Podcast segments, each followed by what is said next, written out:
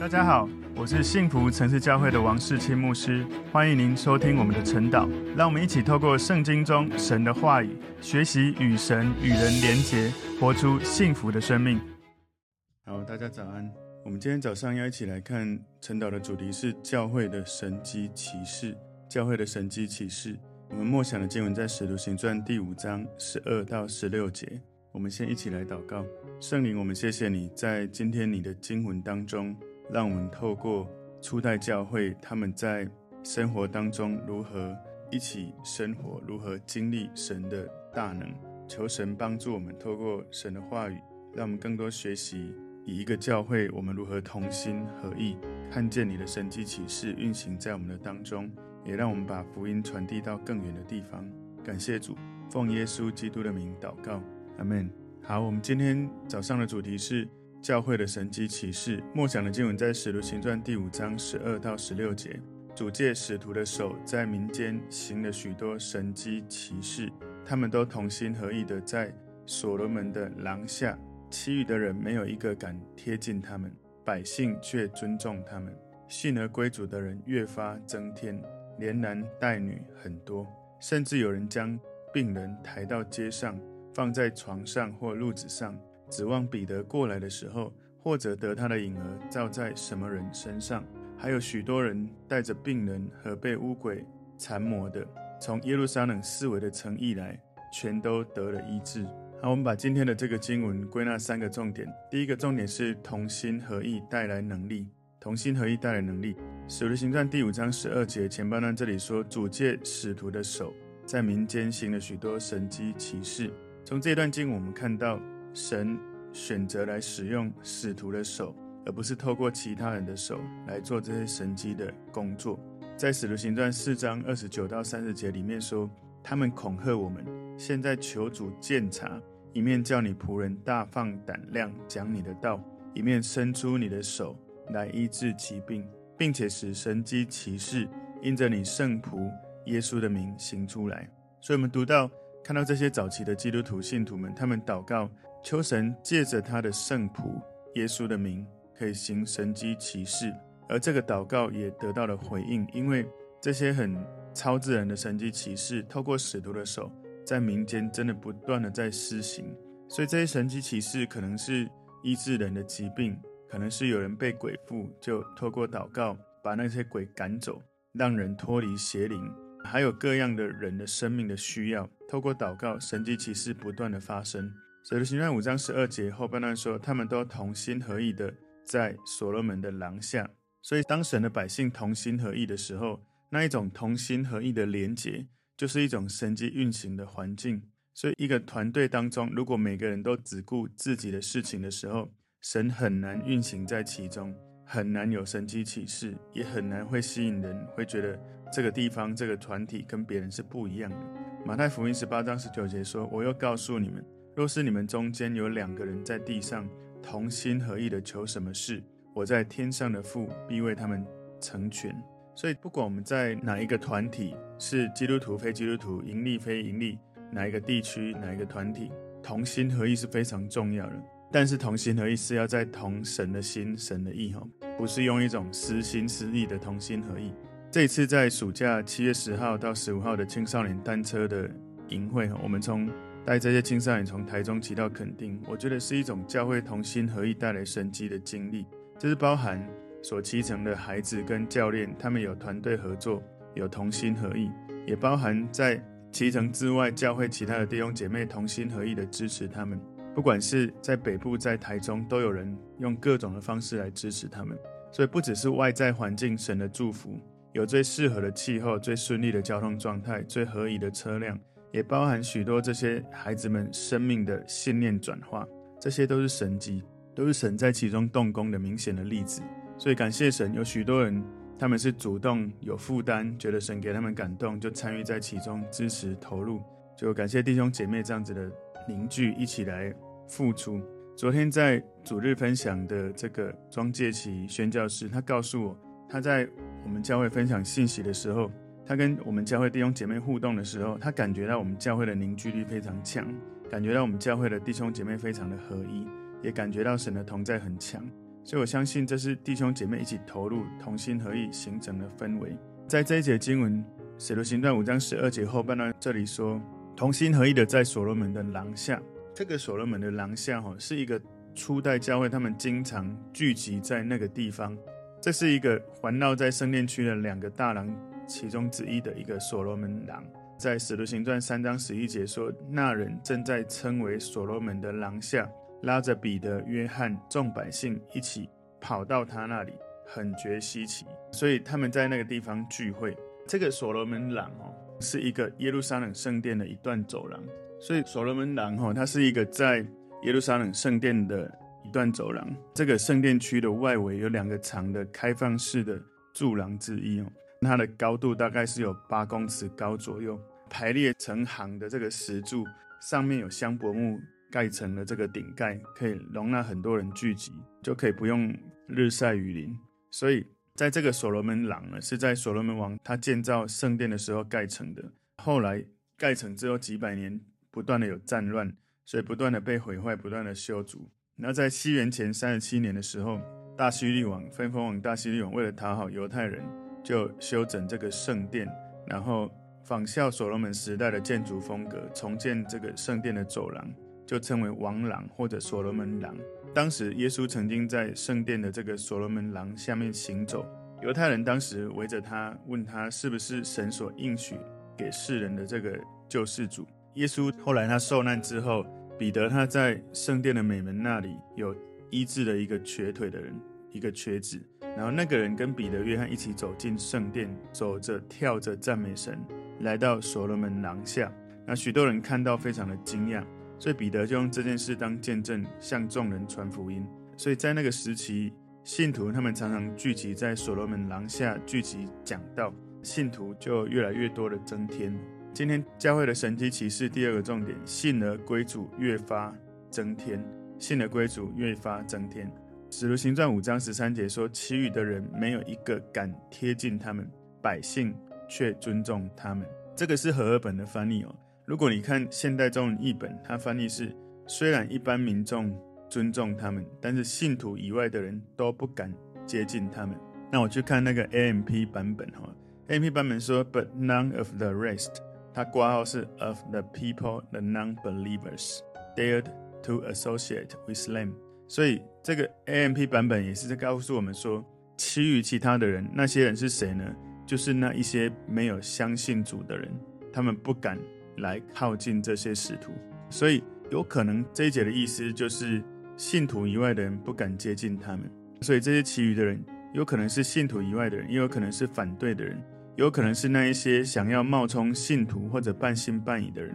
为什么会有这样的害怕呢？其实有一个可能是因为我们在《使徒行传》第五章第一到第十一节里面有记载一个故事，哈，记载一个当时发生的事情，也就是那个。亚拿尼亚跟撒非拉这一对夫妻的遭遇，让他们不敢接近使徒。亚拿尼亚跟撒非拉这一对夫妻，他们卖了田产，然后自己留下一部分，剩下的交给使徒。他们同心合意，但是是欺骗圣灵。因为彼得被圣灵感动，就知道他们没有真心的奉献。两个人是因为欺骗圣灵，结果都立刻的死亡。所以当时在使徒行传第五章。第四节这里说，田地还没有卖，不是你自己的吗？既卖了，价银不是你做主吗？你怎么心里起这意念呢？你不是欺哄人，是欺哄神的。所以当时他们不想让别人知道，他们做了这件事情，想要让别人称赞他们很甘心乐意的奉献，好像他们把所有卖田产的款项全部都给出来。可是他们私下保留了一些，犯了欺哄人跟欺哄神的罪。因为在这个里面，使徒行传五章三节，彼得说：“亚拿尼亚，为什么撒旦充满了你的心，叫你欺哄圣灵，把田地的价银私自留下几分呢？”所以私自留下几分是他隐秘，不想让别人知道，他隐藏了。其实很重要。有的人可能会纳闷说：“那难道他们就不可以留下一些吗？他们就一定要卖吗？”其实他们不是不可以保留田产，他们不是不可以保留他们的金钱。而是他们保留了一部分的金钱之后，他们假装把全部给出来，这就是一种撒谎的罪了。当时这些初代教会的信徒，他们有一种凡物公用的生活的制度，亚拿尼亚夫妻，他们一方面又想保留私有财产的好处，一方面又想要分享公有的财产，也就是那些公有的财产，他们一样可以得到好处。其实这个历程最重要是对神真实诚实。你不卖，你有你的主权没有关系；但是你卖了，你骗大家说这是你全部的钱，这样拿出来就不是真实的。所以我想这个过程最重要的是不能欺骗神，因为欺骗神哦。其实彼得就被圣灵感动，马上就跟那个亚拿尼亚、撒非拉对话，而他们在被彼得对话的时候，也没有真实勇敢的去说实际的状况，所以两个人立刻死亡。有可能是因为这样子，所以其余的人，也就是没有真正信心的人，没有真正信耶稣的人，或者反对他们的人，可能因为亚拿尼亚、撒非拉的事情，他们不敢贴近这些使徒，所以在。使徒行传第五章十四节前半段这里说，信而归主的人越发增添，所以当时教会不断的成长。虽然许多人知道，在那个时代背景之下，你成为一个基督徒是一个非常严肃的事情，你会被逼迫，会遇到很多生活的困难，不管是当时的政府，或者是犹太人的逼迫、外邦人的逼迫，还有这些各种的社会环境的文化的逼迫，不管是怎么样。当时信耶稣的人还是越来越多，圣灵持续在运行，让新的信徒持续的增添。使徒行传五章十四节后半段说，连男带女很多。其实，在圣经里面，大部分记载哈，很多次记载人数都是记载男生。使徒行传二章四十一节说，于是领受他话的人就受了洗。那一天门徒约添了三千人。使徒行传第四章第四节说，听道之人有许多信的，男丁数目约到五千。其实。大部分这些数字都是记载男生哦，这是使徒行传第一次记载有妇女信主的一个地方，连男带女，很多人都来信主了。所以当时亚拿尼亚跟撒非拉他们是夫妻哈，虽然有他们欺骗圣灵的事情，不过教会并没有因为他们这对夫妻而带来伤害，反而是让更多人知道你信主要很真实、很诚实，然后。信主的人不管男女越来越多，就加添在教会里面。今天教会的神迹奇事第三个重点：信心带来医治。使得行传五章十五节前半段这里说，甚至有人将病人抬到街上，放在床上或褥子上，指望彼得过来的时候，或者得他的影儿照在什么人身上。所以当时人们他们相信，当时的人他们相信基督徒基督徒所相信的这些事实跟能力，他们认为说。只要碰一下彼得的影子，就能够得到医治。那那个影儿照在什么人身上？那个影儿是一种，好像我如果没办法亲身跟他接触，至少我能够碰触到他的影子，好像也能够得到医治。有解经的人觉得这只是病人跟病人的家属单方面的期待，实际上他们认为彼得的影儿没有特殊的什么功能、特殊的能力。路加他记载这件事。是在表明众人对使徒的敬重跟信赖。你要知道，路加他自己是个医生，其实影子是不是能够医治人？如果你是医生，应该会以科学角度来说是不容易去接受的。不过我们没有了解到底实际是真的就得医治或没有医治。经文没有说人就被彼得的影子医治了，可是这个经文让我们知道人们是这样认为，所以他们用这样的信念来采取这样的行动。不过我们也不能说。他没有被医治哦。不过我们可以知道，如果人们因为这个影子得到医治，连彼得的影子也成为人对耶稣成为医治者的一个信仰的接触的一个媒介。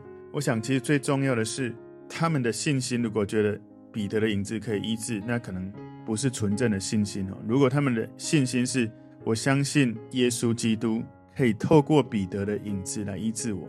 那个源头如果是指向耶稣基督，有可能因为信心指向耶稣，那些影子，甚至是像保罗的手帕或者谁的这个用过的东西，其实如果你把焦点对准的是对的，而不是这些人的话，神的神迹奇事是有可能会运行的。所以当时在使徒行传三章十二节到十六节，这里记载说，彼得看见就对百姓说：“以色列人呐。”为什么把这事当作稀奇呢？为什么定睛看我们，以为我们凭自己的能力和虔诚使这人行走呢？他们就是为瘸腿的祷告，可以起来行走。所以他说：“亚伯拉罕、以撒、雅各的神，就是我们列祖的神，已经荣耀了他的仆人耶稣，你们却把他交付彼拉多。彼拉多定义要释放他，你们竟在彼拉多面前弃绝了他。你们弃绝了那圣洁公义者，反求着释放一个凶手给你们。你们杀了那生命的主，神却叫他从死里复活了。我们都是为这事做见证。我们因他的名，他的名便叫你们所看见、所认识的这人见状了。正是他所赐的信心，叫这人在你们众人面前全然好了。所以这里面彼得讲到耶稣他施行医治的工作。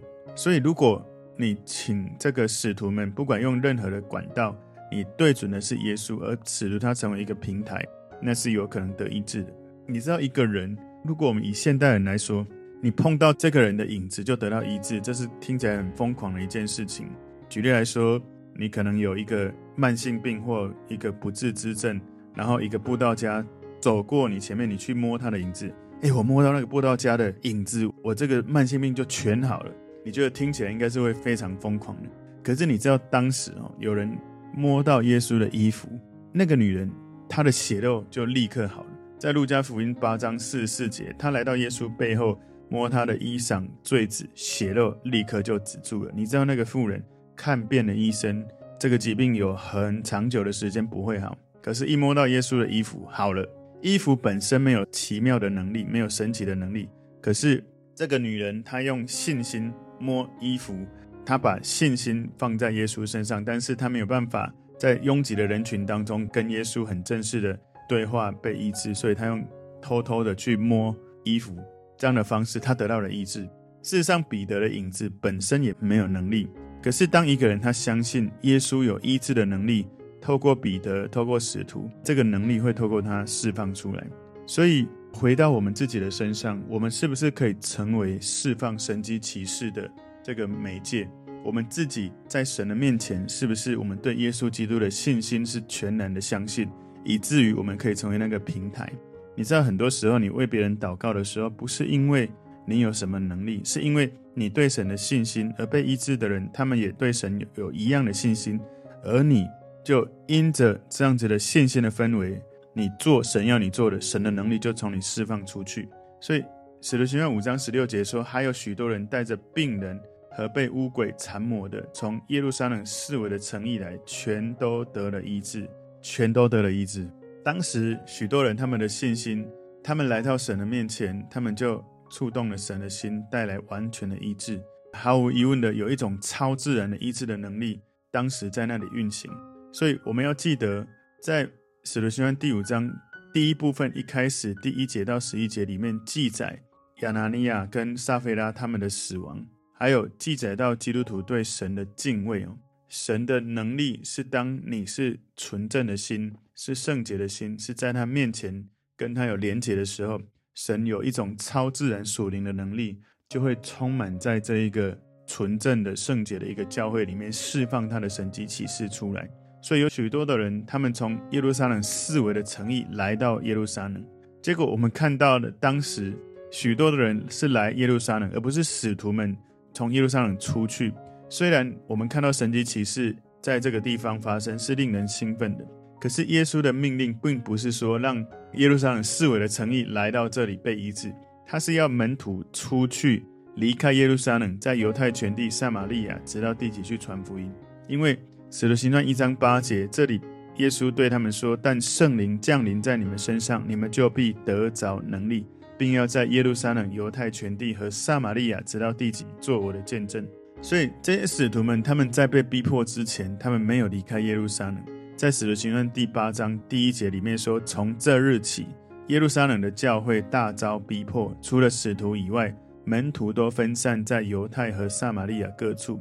另外，使徒行传第十二章一到二节说，那时希律王下手苦害教会中几个人，用刀杀了约翰的哥哥雅各。所以这个礼拜主日，那个庄介启宣教师他分享，其实我们之前也讨论过这个议题，介启他也告诉我们哦，就是。通常福音出去两种方式，一种是信徒们、耶稣的门徒们主动被神呼召有负担就出去了；另外一种是你不出去，那神就允许逼迫来到这个地方。所以求神帮助我们的教会，我们是一个宣教的教会，求神使用我们的教会是不断出去宣教的教会。我渴望神迹奇事不是只是留在我们的教会，不是只是人要来我们教会的一个教会，而是我们要在教会有神迹奇事，让人来到这里。而来到这里之后，我们要训练门徒，让门徒出去，让超自然的神迹发生在教会内部，也发生在宣教的合场，有可能是我们的社区，可能是工作的职场，也有可能是福音未得之民。像昨天借期他有分享，可能有全世界三分之一的人已经是基督徒，那另外三分之一是他们可以听到福音，但是还没有决定相信的，还有另外三分之一是福音未得的地方。求神帮助我们，也有这样的热情跟宣教的负担。神迹，我们都常常觉得是一种超自然、很大的异能、很大的改变，就好像他眼睛瞎掉，然后长出新的眼睛，或者是他脚断掉不会好，可是好起来。或者是他没有手长出手，我们都常以为说神迹是这种很大的异能。虽然我们所认为的这些神迹是神迹，但还有另外一种神迹，我觉得是更常常你没看到，可是是带来更大的改变，就是一种人的内心的改变。神迹不是只是发生异能，也是一种一个人的心改变，这是神迹发生。我举个例子，就是。扫罗他本来是逼迫基督徒的法利赛人，他是非常非常宗教化的一个人。当神的光一照到扫罗，当时呢，扫罗问了两个问题：第一个，主啊，你是谁？第二个，主啊，我应该做什么？你要我做什么？所以一个人的生命本来从逼迫基督徒变成耶稣其中一个最重要的使徒，使用的使徒，甚至还写了十三卷圣经。到现在两千年后，我们还受到他的这个。书信带来我们生命的祝福跟改变跟帮助，所以很很多时候我们追求神迹奇事运行，不是只是好像一个很大的觉得不可能的事情发生了，很多时候是你的心思意念愿意改变了，你的家人的心思意念改变了，所以我就说，我们这次骑乘单车的旅行里面有神迹，因为这八个孩子，我们都看到他们的生命信念价值在改变。你知道你要让一个人想法改变是神迹发生才有可能吗？因为没有任何一个人可以改变另外一个人，除非那个人自己愿意。所以求神帮助我们的教会，教会的神迹奇事不是只是那一些很大的异能，而是我们的生命愿意因着神，我们愿意改变。我们常常看的是那些世俗的东西，开始被神调整，看的是神国度的事情。我们可以被神使用，成为神机运行的管道。所以今天教会的神机骑士，我们归纳三个重点：第一个是同心合意带来能力；第二个重点是信而归主越发增添；第三个重点是信心带来医治。我相信，当我们的教会是同心合意的教会，神机骑士的运行是自然会发生的。而更多的人看到神的能力在这里，是别的地方他们所参加的这个属世的团体没有遇到的，就会有更多的人想要来。他们听到见证，看到见证，自己也经历神迹。我相信那是很自然的，会带动教会的成长。所以，我祷告求神，让我们教会也是一个充满信心的教会，充满合神心意的教会，充满同心合意的教会。让人来到教会，不是因为我们的活动节目，而是因为他们在这里真实的遇见神。也求神让我们的教会能够很真实、单纯的来信靠主，以至于神运行在我们当中是非常的明显。我们一起来祷告。主，我们谢谢你透过今天你的话语，帮助我们学习在初代教会，你如何透过使徒们，他们同心合意，能够带出神你的大能。我祷告求主祝福幸福城市教会弟兄姐妹能够同心合意来服侍神，让信主的人越发增添，让神的神迹大能运行在我们的生命里面。主，我们赞美你，奉耶稣基督的名祷告，阿门。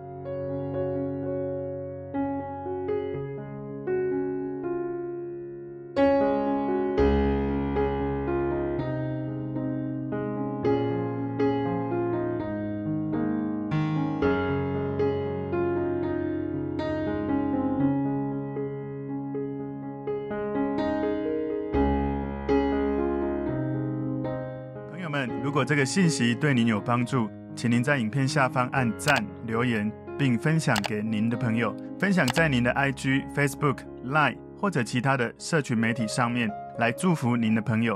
当然，也别忘了订阅我们的频道和开启小铃铛，这样您就可以收到我们最新的影片通知哦。